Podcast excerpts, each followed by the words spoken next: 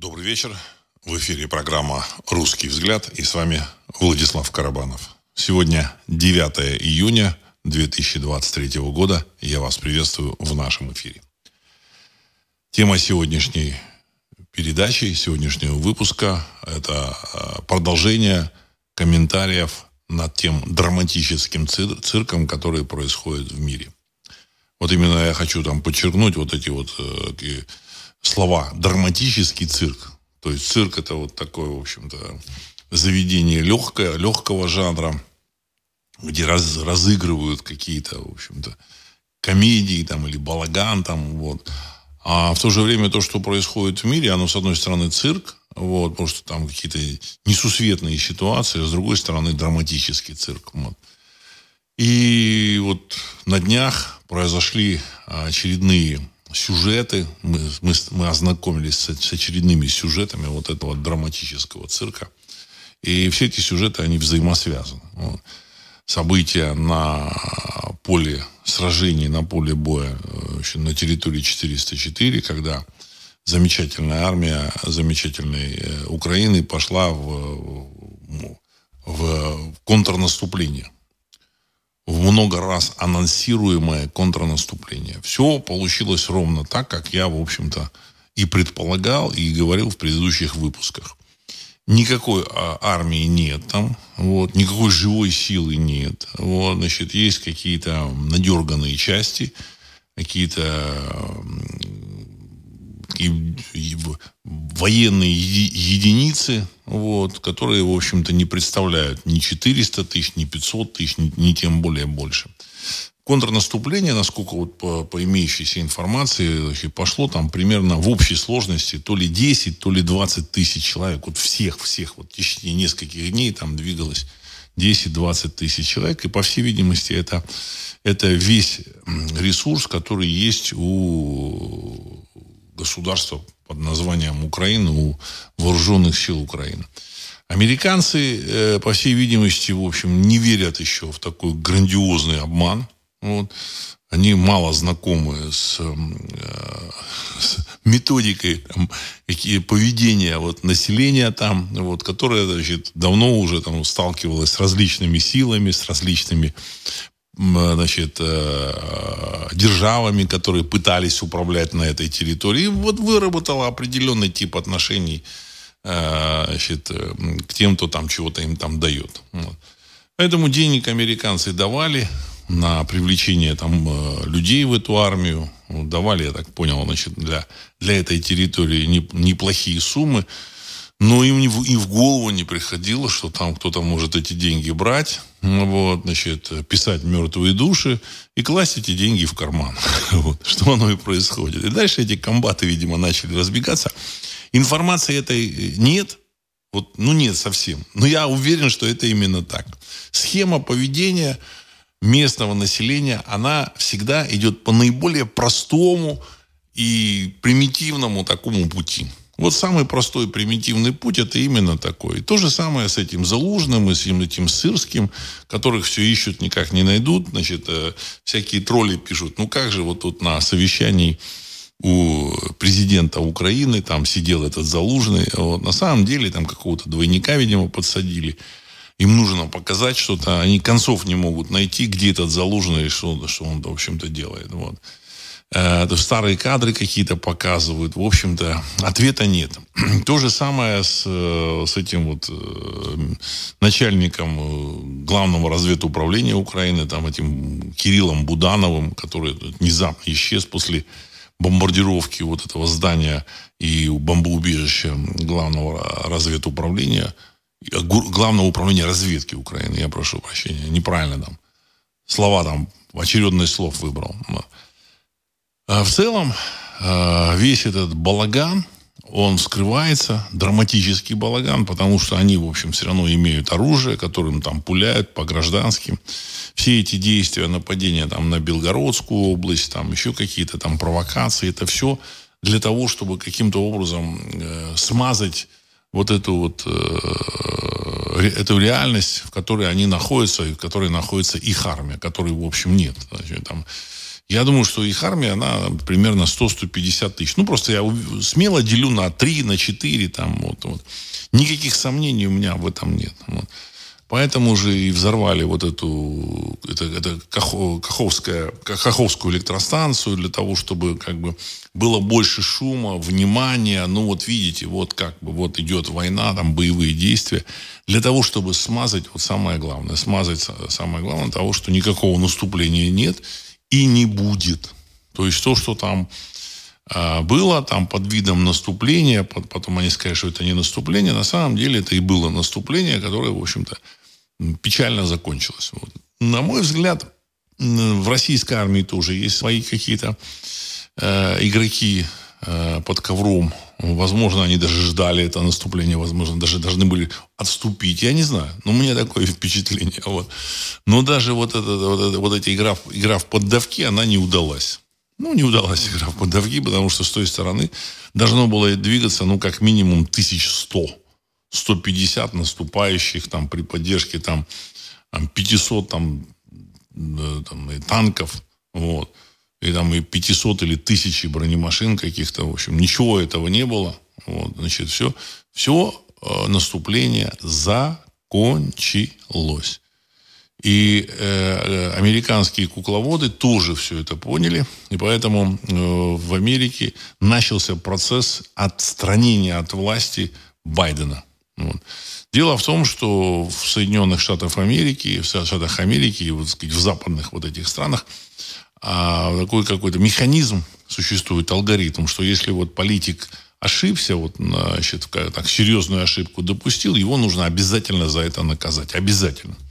Простить это нельзя, потому что если простят, то в следующем, это, эти, этих ошибок будет э, очень, очень много и в последующем.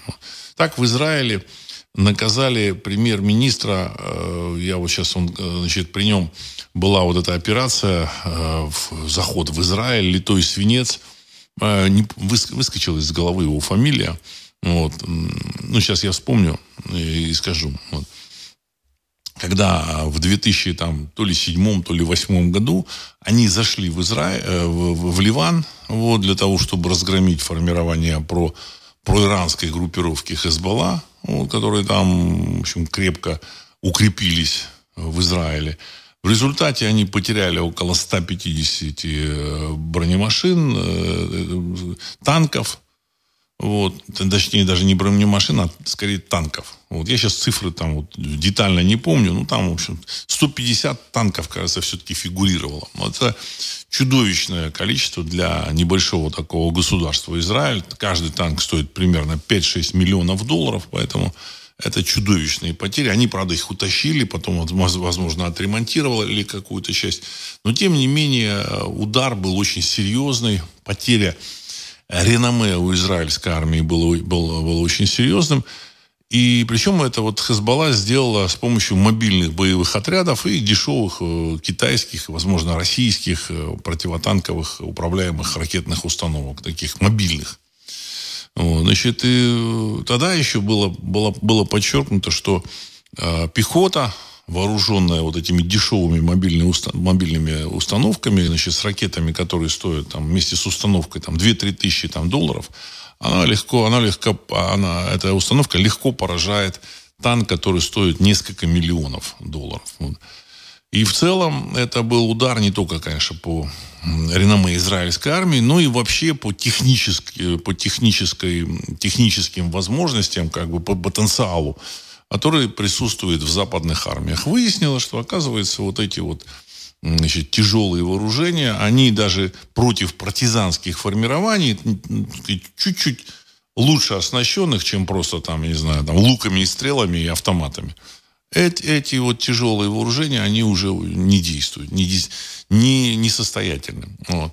Поэтому после, после вот окончания операции «Литой свинец» значит, когда стало ясно, что это крах, такой серьезный крах израильской армии, израильских э, бронетанковых сил, против этого премьера было заведено не, вот здесь пишут Нетаньяху. Нет, не Нетаньяху, другая фамилия. Я просто э, я просто сейчас вспомню. Вот. Значит, Э, против него было заведено дело по поводу того, когда э, по поводу там каких-то событий, когда он был там мэром Иерусалима, еще что-то, еще что-то. И, в общем-то, его в конечном счете убрали из должности и посадили. Вот, то есть его наказали его и окружающую группу людей.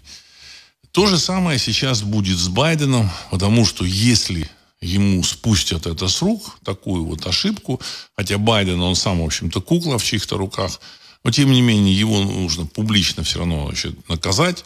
Вот, и если ему такую ошибку спустят, то, в общем-то, так следующим номером все американские руководители будут э, совершать такие, ну, будут считать, что им можно совершать ошибки, пока он президент, и, и им за это ничего не будет. Поэтому начали процедуру э, подготовки импичмента за коррупцию. Выяснилось, э, что у президента США есть эпизоды прямой коррупции, когда он и его сын взяли по 5 миллионов долларов за там, э, какие-то дела там, с компанией Бурисма на Украине. Все есть, все документировано, все есть, все, все, все как положено. Поэтому его будут убирать. Практически однозначно. Э, значит, ну, тут пишут там Бен Гурион, Шимон Перес. Нет, нет, нет. Это был э, другой человек. Э, значит, ну, запросите там операция «Литой свинец» Израиль. Вот, премьер-министр. Вот. Выскочил из головы. Я помнил его фамилию. Вот. Значит, процесс сдачи в общем-то, игры на Украине, он пошел.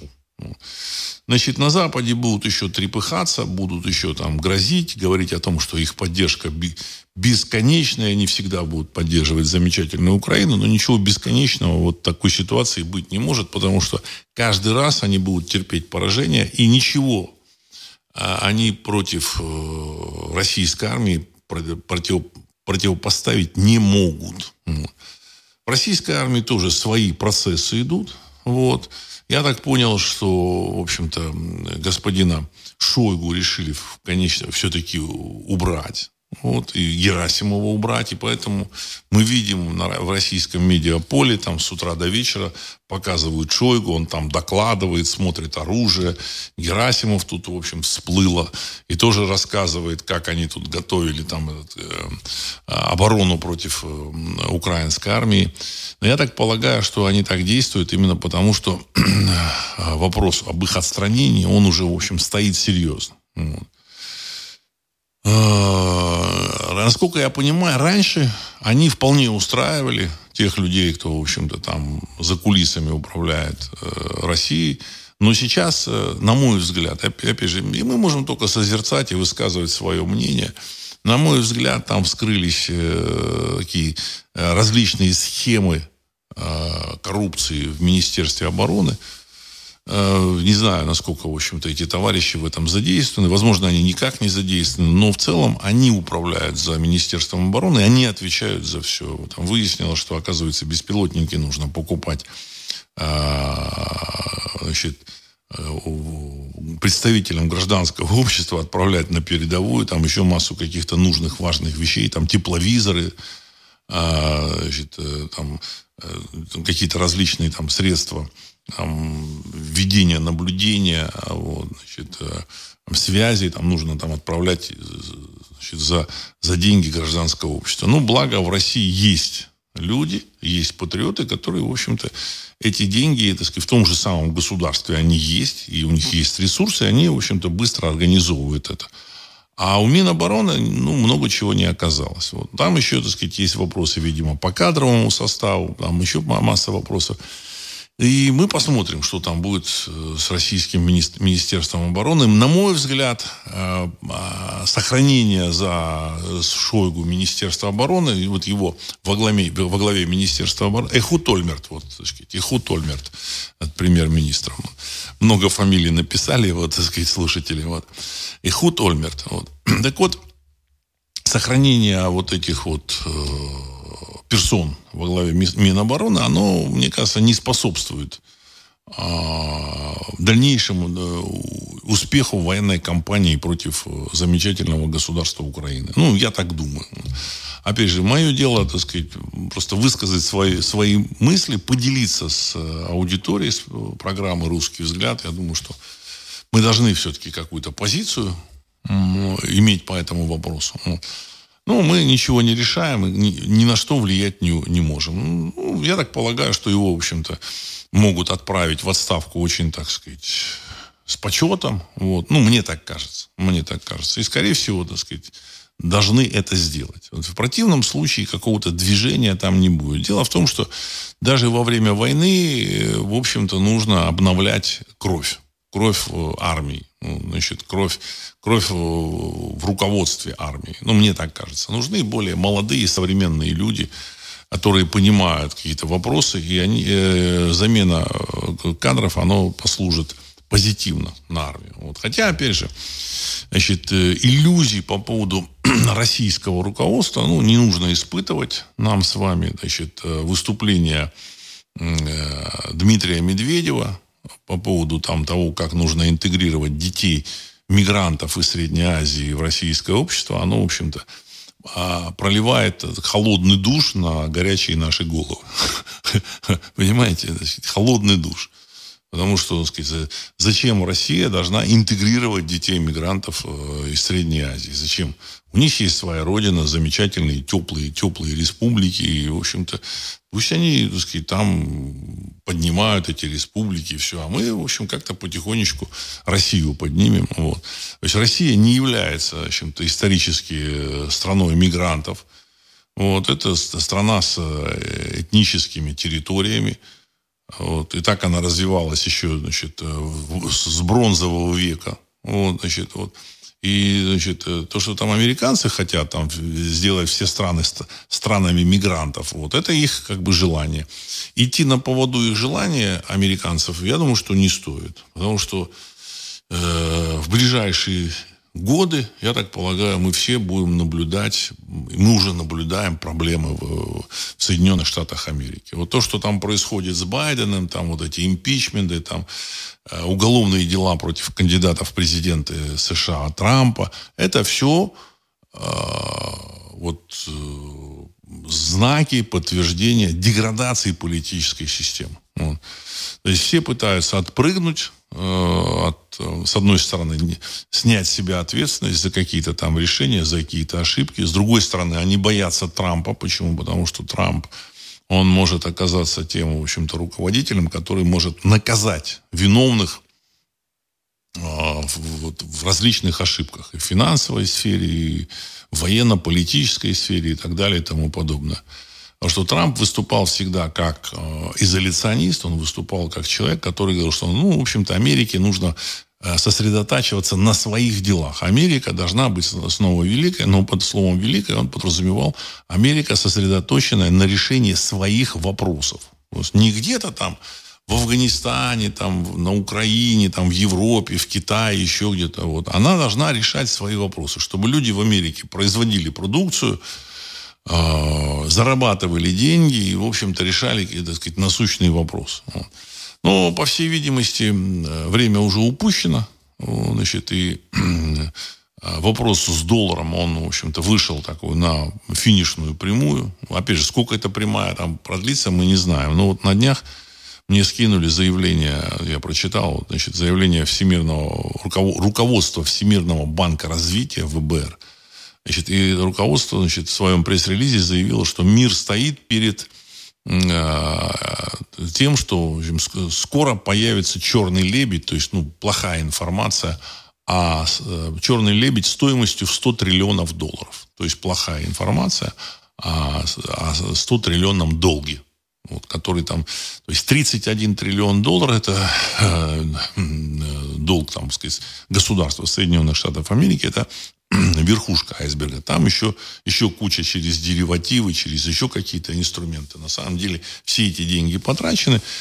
А, американцы уже так потихонечку вытаскивают, все больше и больше они вытаскивают депозиты. Уже э, в, э, такой банк четвертый в США, Wells Fargo, он, значит, э, ограничил выдачу наличных своим этим самым Э, держателем, э, вообще держателем сказать, счета в, в банке в тысячу долларов. Вот я не знаю, то ли в день, то ли в неделю. Ну, даже если это в день, то есть это очень немного. Тысяча долларов в день. Но, видимо, американцы снимают наличными. За наличные можно что-то купить дешевле, чем вот просто перевести со своего счета. И они вынуждены были ограничить эту возможность. То есть процесс, он идет независимо от того, что там происходит на Украине, там в Китае, на Тайване, там еще, еще где-то там. Вот. То есть это идет уже независимо, он, в общем, эскалатор пошел. Он идет, набирает обороты. А, так, значит... А, Сергей 1956. Здравия, Владислав Александрович. Сегодня министр обороны Резников Украины, это министр обороны Украины Резников, заговорил, что Украина может с РФ начать переговоры на определенных условиях. Как вы считаете, это уже начался зондаж почвы или попытка создать очередной договорняк, чтобы затянуть время из-за провала контрнаступа? Конец цитаты. Ну, министр обороны Украины, там, Резников, он, в общем-то, хочет соскочить, ему нужно, э, там, он там э, будет процесс договора запущен или еще чего-то, перемирие, он, значит, свалит, ему нужно куда-то свалить. Все. Все, понятно, что они там все, все, что можно было завалить, они завалили. Вот, и они как бы хотят э, поставить на паузу, свалить и кто-то другой, чтобы все это дальше, там, так сказать, решался вопрос. Для России это, конечно, вариант исключен. Он не просто неприемлем, он не исключен. Почему исключен? Потому что любые переговоры, любое перемирие с Украиной закончится войной через два года, но на более худших условиях для России. На, на намного более худших условиях для России. Причем у замечательной Украины будет уже ядерное оружие, ракетное оружие, которое сможет доставить ракеты до, до, до Москвы. Вот, и поэтому этот вариант исключен. Вот. Значит, понятно, что там какие-то есть э, в Москве там деятели, которые хотят там какого-то перемирия, еще чего-то, так сказать. К сожалению, я именно говорю, что к сожалению, потому что все бы хотели этого перемирия, к сожалению, это перемирие невозможно. По по целому ряду причин. И главная причина в том, что так сказать, э, это перемирие будет передышкой для Запада, не для Украины, а для Запада, которые за это время накачают э, эту территорию значит, оружием, людьми наймут, пришлют людей из других регионов. А они, в общем-то, так сказать, любят воевать удаленно, удаленно, то есть с помощью авиации, с помощью ракет. Вот с Россией это сейчас не получилось по ряду причин. И с авиацией тоже не, получи, не получается, и поэтому авиация в данном случае, она ну, воспрепятствовала этому контрнаступу самым таким серьезным способом. Вот. Это, эта авиация российская, это был, как бы, так сказать, такой козырь в рукаве. Значит, но опять же, это все временное явление, а, потому что Запад, он как бы увидел эту авиацию, они поняли, как бороться. Но для того, чтобы от понимания, как бороться, к реализации нужно время. Если будет перемирие, значит, это время им будет дано, и они найдут способ побороть э, российскую авиацию. При том, что у них в любом случае, что значит, западная экономика катится, и американская катится под, под гору, но в любом случае эта экономика ну, в, примерно в пять раз, да не, не, в восемь раз больше российской. В восемь. Там то, что там пишут, что в России там полтора процента экономики, полтора процента мировой экономики, нет. Примерно четыре с половиной процента российская экономика, причем значительную часть российской экономики составляет промышленные мощности и производственные. То есть и добыча нефти, газа, производство станков, оборудования, там много чего, так сказать, выплавка металла. В общем, это серьезная экономика. Это очень серьезная экономика. А на Западе, да, там ВВП США там 22 триллиона долларов, но тем не менее промышленная, промышленная продукция, она производит на 3,5 триллиона только долларов. Сейчас, может быть, чуть-чуть побольше. Но в целом, в общем-то, где-то по промышленной продукции один 5, 1 к 8. Ну, не 1 к 8, возможно, 1 к 5. Ну, ну, в любом случае, это намного больше, чем у России. Плюс они могут еще подтянуть там мощности других стран, э, поднять там свои какие-то наработки, я уверен, у них есть. И, в общем-то, э, решить э, какие-то военные вопросы. Вот. Поэтому, к сожалению, э, никаких перемирий быть не может. Вот. А вот этот Шойгу, господин Шойгу и вот Герасимов, начальник генштаба, они, в принципе, мне кажется, нацелены на перемирие. Почему на перемирие? Потому что вот военная операция, она вскрывает какие-то недочеты, которые были э, в, в, Министерстве обороны допущено. Ошибки. Ну, а может быть, не ошибки, а да еще какие-то какие серьезные э, коррупционные схемы там выстроены где-то внутри. Но они допустили. Возможно, они в этом не виноваты, но они в целом допустили. Значит, нужно не просто э, этих людей с почетом проводить, а нужно э, поменять целый кластер в Министерстве, в Министерстве обороны. Люди есть, все есть. Я думаю, что это, в общем-то, назрело. Ну, посмотрим, как это будет. А, поэтому то, что там сказал этот э, министр обороны Украины, оно, в общем-то, так сказать, жела, желание, да. Ну, я думаю, что поезд ушел. Он, в общем-то, даже когда в марте э, месяце прошлого года там было предложение там какой-то Украины, Украине со стороны России, это все было, все было пустое. Все было пустое. Так. Сергей, 1956, вот еще вопрос. В ходе контрнаступа часть отрядов ВСУ прячется в лесопосадках. И как только офицеры отходят в тыл, часть солдатов ВСУ сдаются русским частям в плен. В плен. Конец цитаты. Уважаемый Сергей, вот этой информации у меня нет, я, в общем, так не слежу плотно. Вот. Но я думаю, что, в общем-то, вы сообщаете информацию, которая, которая до, есть, до вас доходит. Э, информация, вот реальная информация, она крайне скудная. Вот. Если это так, это говорит о том, что мотивации у ВСУ воевать с Россией нет никакой. И поэтому э, процесс развала армии Украины, он, в общем-то, так сказать, запущен. И, в принципе, вот это поражение, оно э, запустит этот процесс намного, намного быстрее. Если бы в России была бы более более энергичная армия, более активное, так сказать, активное руководство, я думаю, что можно было бы добиться, общем, серьезного успеха. Ну, и, опять же, я, это мои мысли, я, так сказать, могу только созерцать, как мы, мы вместе с вами можем созерцать, хотя там даже те э, солдаты, которые воюют, они, в общем-то, так сказать, тоже могут только вот, так сказать, э, выполнять вот эту боевую работу, как-то повлиять на какие-то решения они не могут. А, да, по поводу, э, там, значит, еще Соединенных Штатов Америки хочу сказать. Значит, то, что там хотят посадить Трампа, это э, совершенно невероятная э, новость для Соединенных Штатов Америки, потому что ни одного президента США, бывшего президента, не пытались посадить за то, что он хочет стать еще раз баллотироваться. Он имеет на это право на второй, на второй срок. И в целом это означает фактически деградацию полностью политической системы американской. Она превратилась в, такую, в латиноамериканский такой вариант, там, такой э, вариант азиатских диктатур, там немного, так сказать, африканские диктатуры это любили. Ну, в Европе там это любили там в 19 веке, опять же, какие-то отсталые достаточно диктатуры, вот, какие-то отсталые там режимы. И выяснилось, что современная Америка, она, в общем-то, идет это по этому пути. Вот. Э, в целом это означает, что вот, вот сам процесс этот, он означает, что раскол Америки, он, в общем, неминуем внутри, опять же, нравится кому-то это или не нравится, кто-то там начнет спорить, что нет, нет, он действительно Трамп виноват. Ну, не знаю, я думаю, что это все, все это ерунда.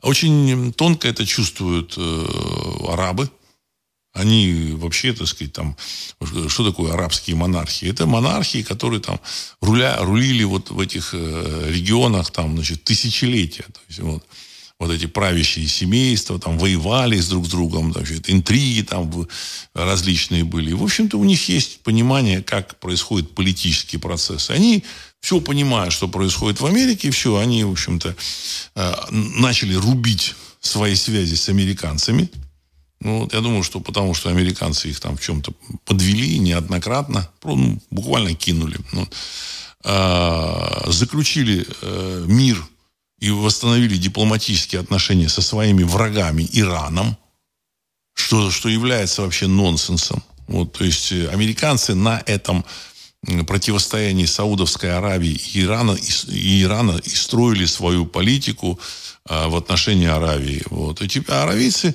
видимо, значит, решили все, что все хватит, хватит, давай, так сказать, восстановим отношения с Ираном, и начали рубить свои связи с американцами.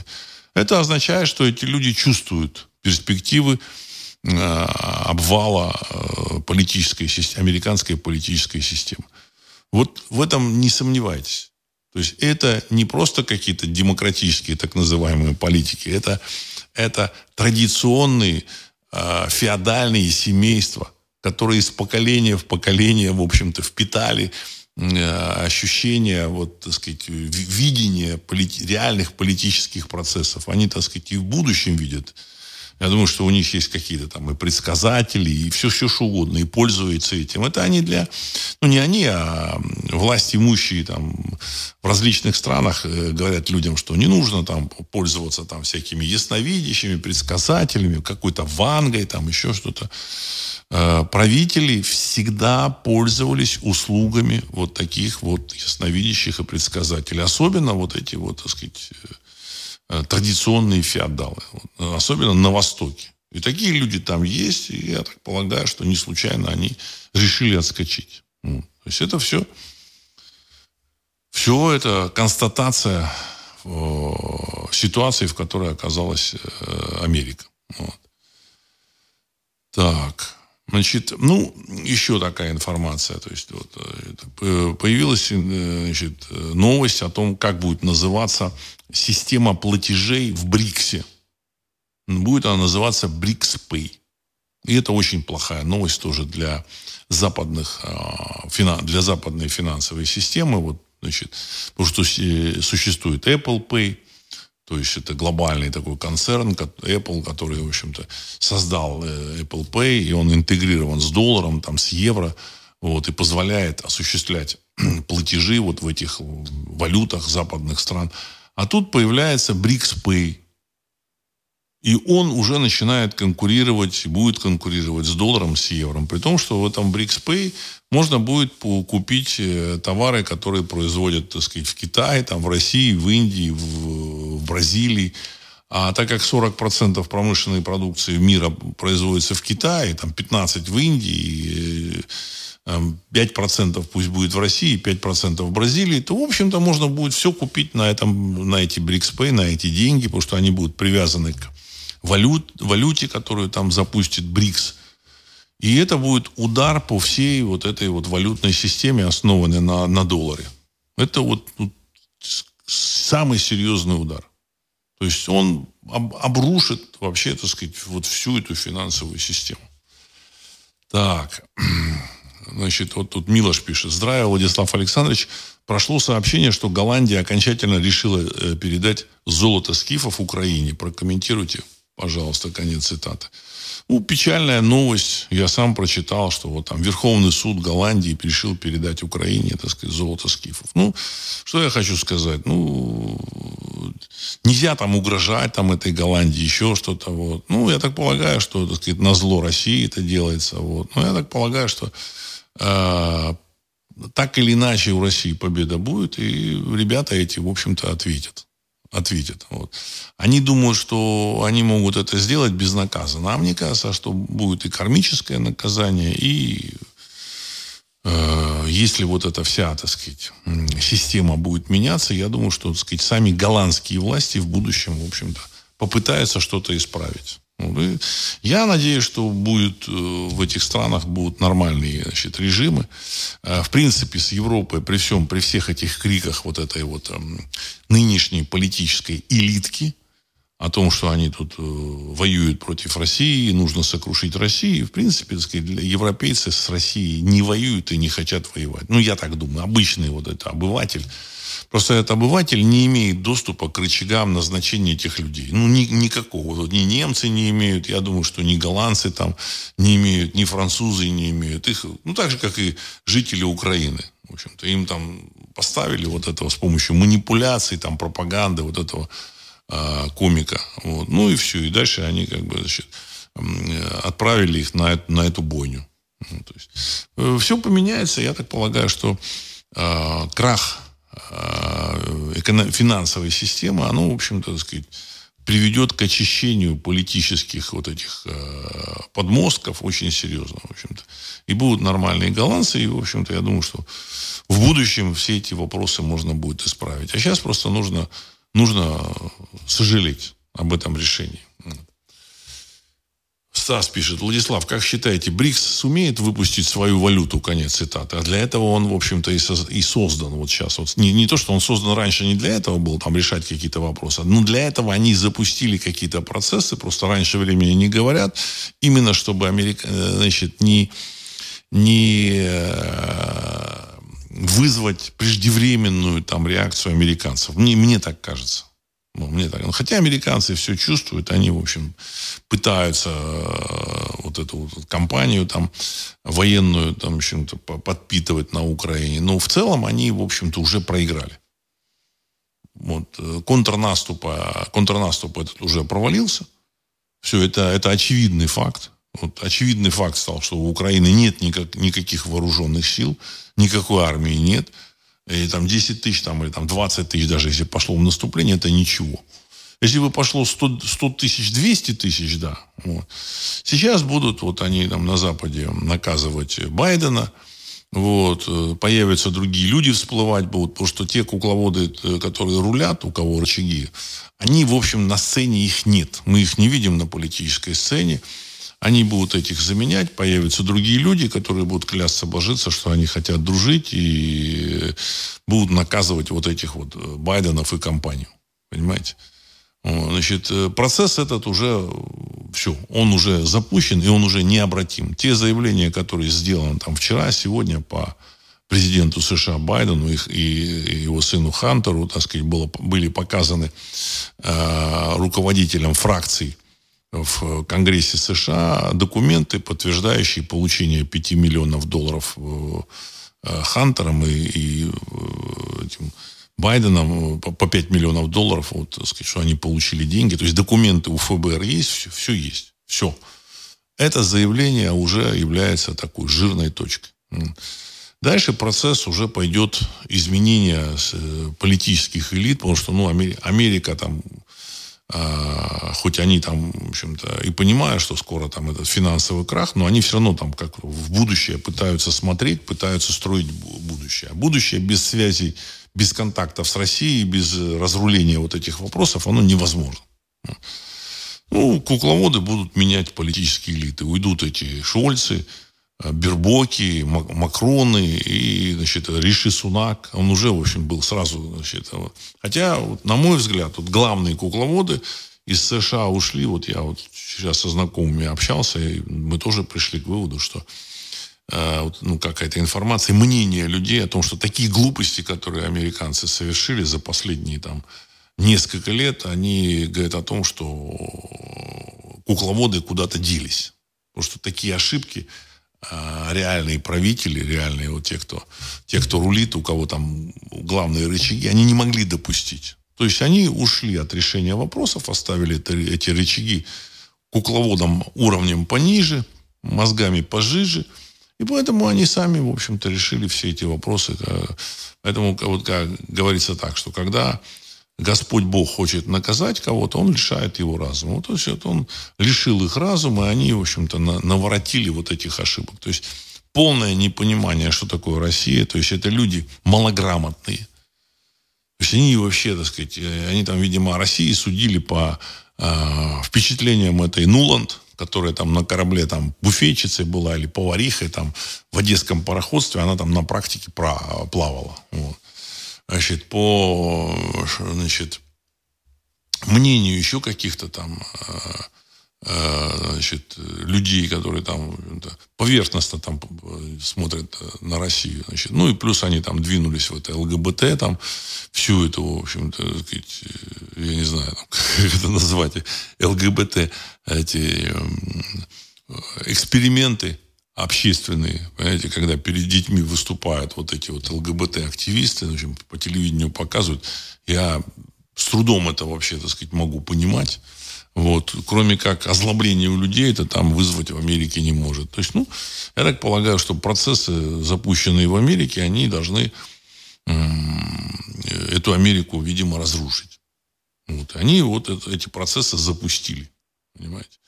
Я много раз говорил о том, что кукловоды ушли из США. Свою версию о том, как я вижу э, архитектуру управления, так сказать, миром, Вот, не всю, а, в общем, какую-то частично. Вот я в Бояре высказал, я сказал, что существуют какие-то семьи, которые там влияют на события, значит, принимают какие-то ключевые решения. Опять же, не по, не, не по каким-то мелочам, а кадровые решения. Вот. Фильм, фильм вот этот Джон Уик 4, он, мне кажется, просто там э, архитектура, она тоже какая-то такая, в общем, э, представляет мир именно таким вот, который, так сказать, управляется каким-то, так сказать, кругом, за каким-то столом. То есть не факт, что это так. Все значительно сложнее. Мир это очень сложная система, многофакторная, много, многоуровневая. Э, я много раз говорил о том, что я считаю, что и э, те, кого мы называем инопланетянами, так или иначе, так сказать, они влияют на нашу политику земную, на какие-то ключевые события, то, что происходит. Э, и поэтому мы много, многого просто не знаем. Вот мы видим, что да, вот происходит, мы понимаем, что должно быть вот, вот так. И оно, в принципе, вот сейчас мы видим, куда идет, идут Соединенные Штаты Америки, и, и значит, э, информацию, которую мы получаем, она подтверждает это направление. Причем они делают все это сами, без всякой России, без каких-то заговорщиков из Кремля. А в России то же самое процессы идут. То же самое процессы идут. А, Сергей 1956. По предсказаниям ясновидящих, Голландии как государство не будет существовать из-за поднятия уровня моря. Конец цитаты. Ну, дай бог, чтобы они существовали. Я, в общем-то, считаю, что эта страна много сделала в истории Европы. Хотя с точки зрения, вот мы тут обсуждали, с, точки, с моей точки зрения, с точки зрения тех, с кем я обсуждал, Значит, Голландия это один из, э, одна, одна из баз, где вот эти вот, так сказать, э, пост, э, постримские семьи, они, которые пришли из Рима, пришли в Рим откуда-то, вот, так сказать, с востока, то есть это, в общем-то, допотопные какие-то линии, а они проходили через Венецию и Голландию.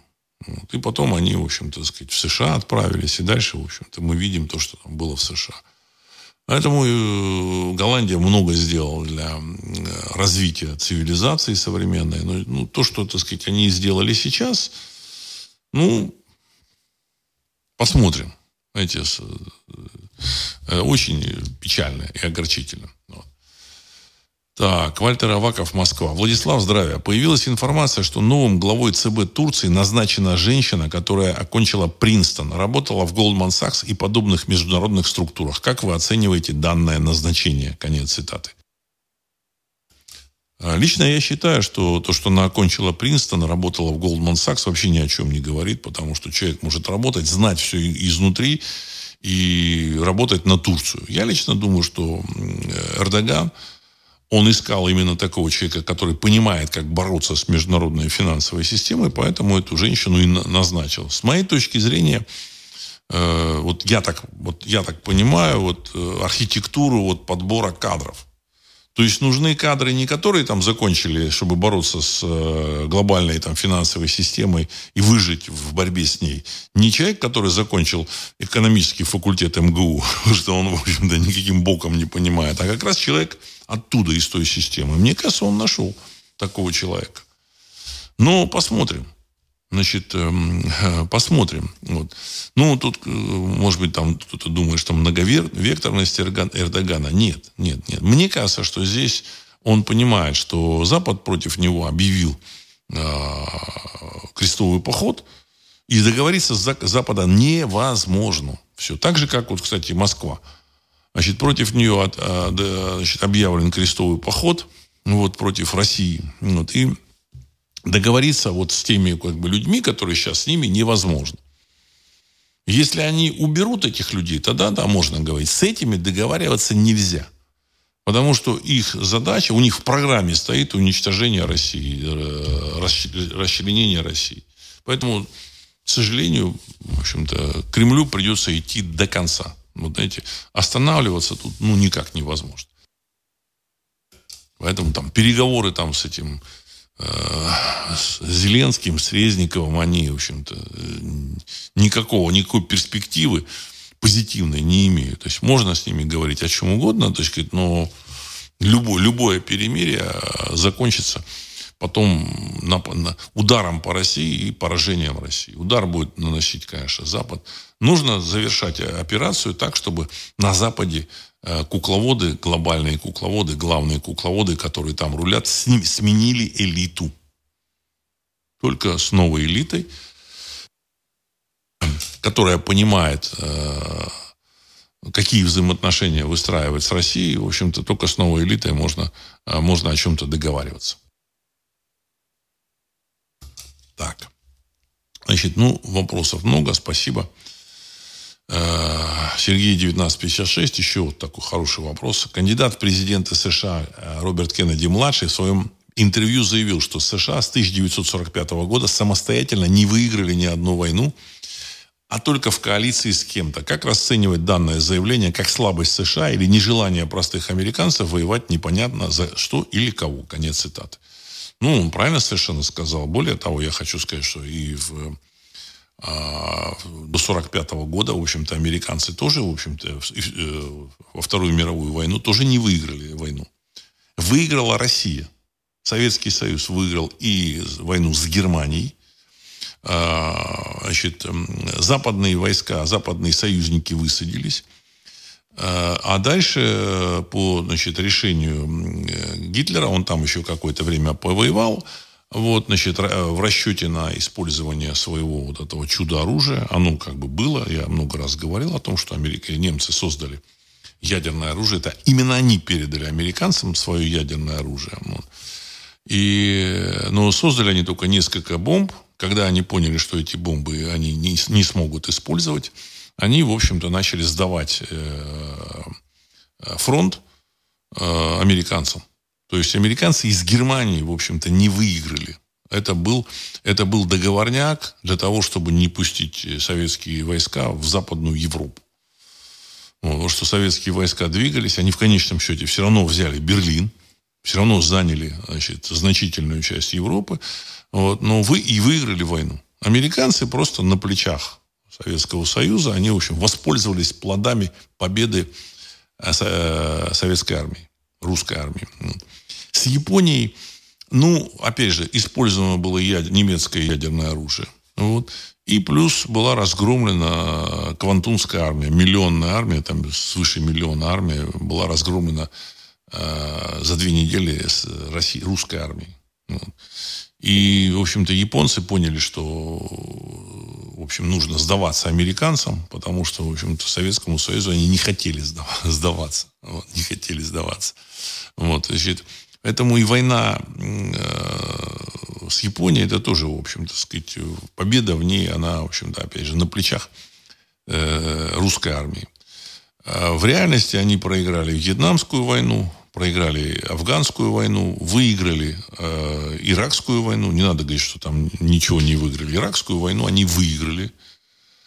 Но, опять же, выиграли, потому что ирак, иракский народ, иракская армия ненавидела этого Саддама Хусейна, и плюс они, так сказать, купили генералов. Иракскую войну они выиграли, они выиграли войну с Ираком в Кувейте. Вот. У них э, значительное, технич... значительное техническое превосходство было. Но против какого-то более-менее сильного и сплоченного противника американская армия, она не имеет никаких шансов. И технически равного противника – Американская армия не имеет никаких шансов. Это, в общем, так сказать, вот нам с вами понятно.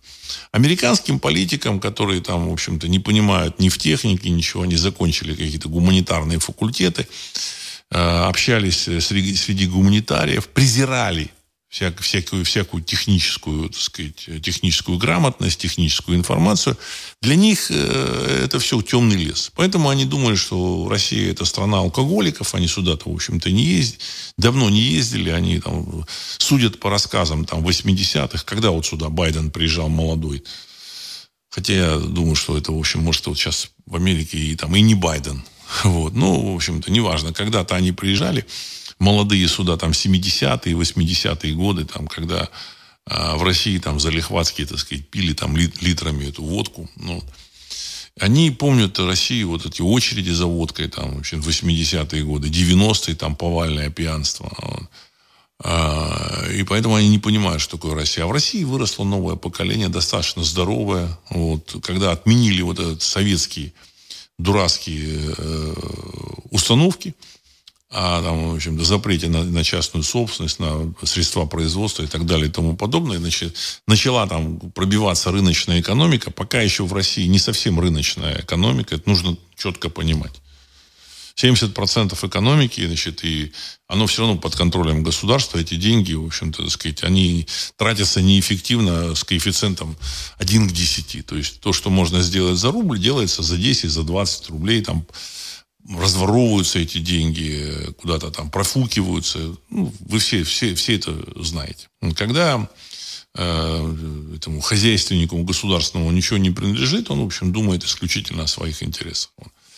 Так вот, ну, ну, в России, тем не менее, рыночная экономика есть. И вот благодаря этому Россия, российская армия, в общем, оказалась оснащена, так сказать, современной техникой. В общем-то, э, рыночная экономика, она поставила, так сказать, э, необходимые элементы экипировки для армии. Там, в общем-то, так сказать, какие-то люди начали, появились у них деньги для покупки там, беспилотников, тепловизоров, там, биноклей, там, систем наблюдения – и так далее и тому подобное. Все это появилось благодаря вот рыночной экономике.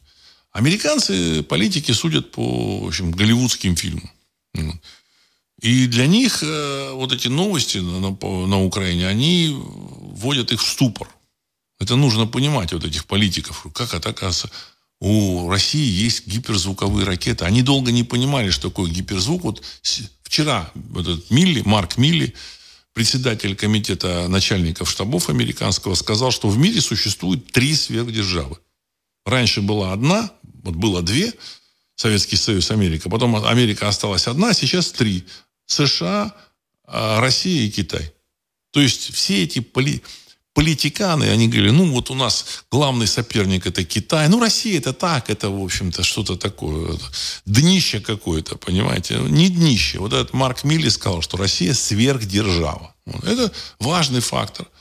Я думаю, что он как раз докладывает э, кукловодам о том, что американские политики очень сильно заблудились. Вот. Значит, и поэтому американцы уже не захотели врать насчет Каховской ГЭС. Вот это на самом деле люди там пишут, это теракт. Теракт, э, сделанный, так сказать, э, киевским режимом. Это не теракт. Это военное преступление. А в списке военных преступлений прямо указано взрывы дамб, систему, вот, так сказать, там, в, в, в, в, доступа к воде, которые, в общем-то, так сказать, приводят, при, привели к гибели людей, там, значит, угодий, сельхозугодий и так далее и тому подобное. Это военное преступление. После этого, я так полагаю, что у российской армии есть и у российского государства есть все, в общем-то, моральные э, права, возможности появились там решить более э, действенно вопрос с э, киевскими товарищами. Опять же, все упирается в каких-то, так сказать, там, персон там наверху в Москве. Опять же, мы можем только с вами созерцать и смотреть, что происходит. Потому что они там должны ну, в Кремле, там около Кремля решить. что затягивание решения этого вопроса, оно, в общем, э, не очень хорошо может закончиться для России. Аполлон. Добрый вечер, Владислав. Прокомментируйте новость, которая прошла в СМИ почти незаметно, где бывший экс-разведчик США заявляет о том, что у США есть инопланетные космические корабли, которые когда-то потерпели крушение и изучаются десятилетиями американскими военными. Конец цитаты. Я много раз об этом говорил, я, так сказать, э, сделал, когда-то, так сказать, сделал несколько фильмов про эти корабли, в общем-то, э, говорил про Боба Лазара, который там был на этой базе. Ну, ну есть, ну, в общем-то. То, что они, оно есть, это не значит, что они умеют, могут ими воспользоваться, в общем-то, и воспользоваться технологиями этих кораблей.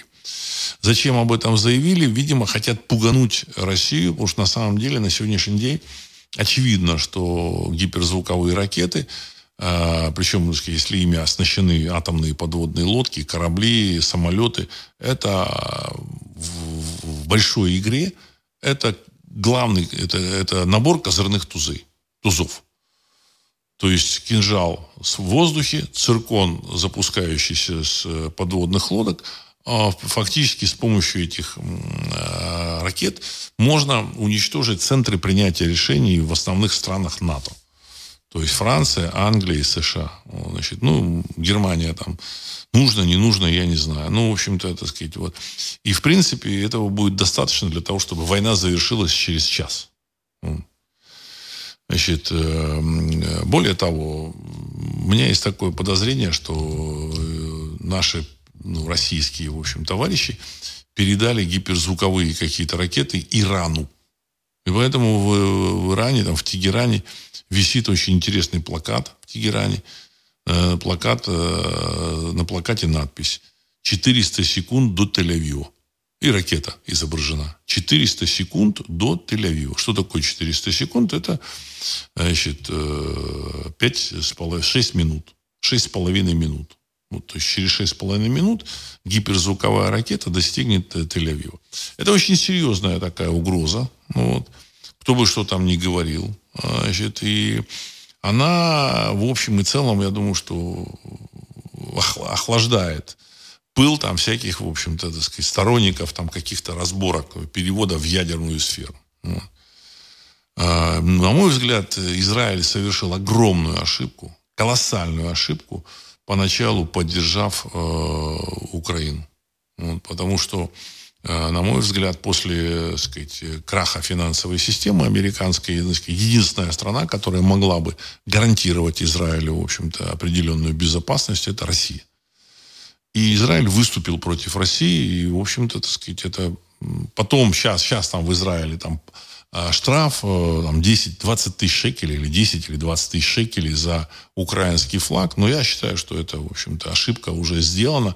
За эту ошибку они, в общем-то, пока они не извинились. И более того, общение с э, режимом, который там, в котором чтят э, палача еврейского народа, этого Бандеру, это, это уже, в общем, выходит за пределы, так сказать, здравого смысла. Ну, значит, и плюс они еще, так сказать, назвали еврейское, Зеленского великим евреем года. Тоже, в общем-то, так сказать, все это оторопь берет. Э, без всяких заявлений, мне кажется, Кремль э, решил сказать, вопрос вот с передачей каких-то ракет э, Ирану. Ну, или каких-то там боевых головок каких-то, которые там создают этот кокон, благодаря которому вот эта ракета может достигнуть гиперзвука и не сгореть. Ну, в обмен на там, беспилотники, ну, в общем-то, это да, политическое решение, вот, этот самый, вот эти вот гиперзвуковые ракеты. Ядерное оружие у Ирана есть. Может, не так много, но оно есть. Оно есть давно уже. В общем, я думаю, что несколько атомных бомб у них есть. И, в принципе, в общем-то, э, у них средства, со средствами доставки было ну, не то чтобы плохо, но ненадежно. Понимаете, когда там запускают они тысячу беспилотников, у них тысячу атомных бомб нет на, на тысячу беспилотников. Поэтому, а эти беспилотники сбиваются, так или иначе. Ну, в целом игра, на мой взгляд, идет на каких-то уровнях а, обсуждений. Там, возможно, в Ватикане тут приходят какие-то, значит, там люди в строгих пиджаках, собираются, пьют там э, кофе или какао или коньяк, э, в кофе наливают или в чай, и, в общем-то, обсуждают какие-то моменты. Вот, значит, э, и говорит, а вот, вот мы так сделаем, а мы вот так сделаем. И, я так полагаю, идут переговоры. Вот. В этих переговорах, переговорах тоже многофакторные уровни есть. Потому что в России существуют персонажи, которые, в общем-то, работают на западных игроков, на западные спецслужбы. Я абсолютно в этом уверен. Но где-то переговоры о будущем мира, они идут, потому что зона влияния России, в общем-то, так сказать, по итогам Второй мировой войны, она вообще определена, эта зона влияния, она должна как минимум вернуться вот к той черте. Возможно, эта зона влияния будет до Ла-Манша. Опять же, так сказать, что там в России будет, мы не знаем. Может быть, это переговоры идут среди таких людей, которые в России могут поменять это персонажей, понимаете, которые тут рулят. Мы не знаем этого. Ну вот. Мы можем только предполагать, строить схемы. Сергей Самара, приветствую. Генерал Лапин недавно выступил, выступал с нашивкой красного советского флага. Нам опять хотят втюхать левый проект, конец цитаты. Ну да, да, ну они пытаются, так, левые, там, Сталин, еще что-то, ну они что-то хотят нам продать. Ничего не удастся. Я смотрю внимательно за шевронами, вот если вот вижу там репортажи с э, линии фронта, я внимательно смотрю на эти шевроны, я хочу сказать, так сказать, в абсолютном большинстве превалируют э, древние языческие шевроны. Видно, что это пассионарные люди. Вот, и, в общем-то, наши древние языческие шевроны, они там присутствуют в огромном количестве на, на шлемах, на нашивках, э, значит, э, на каких-то на, нагрудных знаках, там еще что-то, в общем-то, это понятно. Вот. То есть э, Русь, вот эта древняя, она возвращается, этот эгрегор в нас существует. Вот. Когда вопрос стоит о жизни и смерти, то, в общем-то, человеку, человеку приходит, приходит ясность, что он, кто он и откуда. И за что он должен бороться. Понимаете? И эта ясность, она сейчас, в общем-то, у этих людей, она э, становится все более и более отчетливой. Вот это очень важно. Причем мы живем в таком в информационном пространстве, в, гип, в эпоху гиперинформации, и многие вещи публика открывает для себя и узнает то, что там, допустим, там 30 лет назад вообще было совершенно невероятно об этом узнать. А сейчас каждый человек имеет доступ к, этим, к этой информации и, в общем, может сделать правильные выводы. Так, Владимир 82. Вчера Риши Сунак и Байден пригрозили президенту России. Они заявили, чтобы тот не пытался их пересидеть, якобы они никуда не уходят. Также заявили о том, что выделят Украине, Украине столько ресурсов и военной поддержки, сколько потребуется. Конец цитаты. Ну вот, то, что вы сейчас сказали, это подтверждение моих слов, что будут их убирать. С ними, понятно, никто договариваться не будет, с ними нельзя договариваться. Их будут убирать глобальные, там, западные кукловоды, которые, в принципе, в общем-то, определяют вообще направление движений. Вот направление движения там э, европейско-американской цивилизации. И понятно, что, в общем-то, Россия так или иначе сильнее. Э, есть там целый ряд там, моментов, когда можно посчитать потенциал вот, каких-то в общем-то, что, то, что там, там драйв у людей, там, в общем-то, вооруженный, военная техника, в общем-то, готовность э, военных совершить какие-то, в общем-то, подвиги, это тоже, так сказать, потенциал. Ну, я, я думаю, что, в общем, военная бюрократия это сдерживает. Но я думаю, что военную бюрократию уберут. И поэтому ни Риши Сунак, ни Байден, они, в общем-то, так сказать, не удержатся. Их, их снесет. Вот они сказали, что они заявили, что пытаются их пересидеть. Они понимают, что их время конечно. Все, оно закончилось. А, Андрей Тушинов. Владислав, я прослушал. А что вы скажете про приостановку деятельности посольства Исландии в России и понижение дипотношений? Конец цитаты. Ну, не холодно, не жарко. Я не знаю, ездили вы в Исландию? Я не ездил. Собираетесь? Я, в общем-то, так сказать, может быть, если было бы дополнительно в году было бы не 365 дней, а 450, ну вот я бы, так сказать, там 3-4 дня на посещение Исландии из этих вот дополнительных 90 дней я бы, может быть, и выделил. Вот. А в году 365 дней, поэтому, к сожалению, пока на Исландии, в общем, у меня планов нет. Вот. Хотя красивая страна, дай бог им здоровья, в общем, желаю счастья, здоровья и, так сказать, всего, всего хорошего. Я думаю, что когда все поменяется в мире, они прекрасно установят дипотношения, будут продавать свою селедку там, там еще там что там, треску они там ловят, ну, значит, ну, не знаю. Уважительно к ним, к ним относиться, в общем-то. Я лично считаю, исландцев нужно поблагодарить за саги, которые оставил э, знаменитый, выдающийся исландец Снори Стурлусон, по которым мы, мы восстанавливаем историю Руси. В моей книге «Запретная история Руси» как раз очень много ссылок на саги Снори Стурлусона. И исходя из этих саг, я хочу сказать, что мы, мы понимаем, откуда вот эти исландцы вообще пришли в Исландию. С какого берега? Река, откуда они пришли, называется э, в сагах Тан – или Танаис по-гречески. А это по-русски река Дон. Понимаете, так сказать, вот. Танаис, э, я вот в прошлом году был в этом городе Танаис, который сохранился, где-то э, торговля была с э, греками, с Римской империей, так сказать, античный город, в общем-то. Вот. Все эти скандинавы, они пришли отсюда. Вот.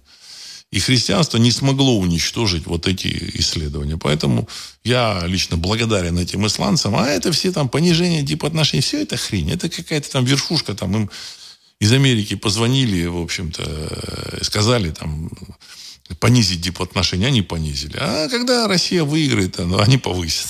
Вот. Все уважают победителей. Все уважают победителей. Мы будем в победителях. Вот. А, гибель. У меня тоже уже несколько месяцев хорошее предчувствие. Видимо, все будет хорошо. Конец цитаты. Все будет хорошо.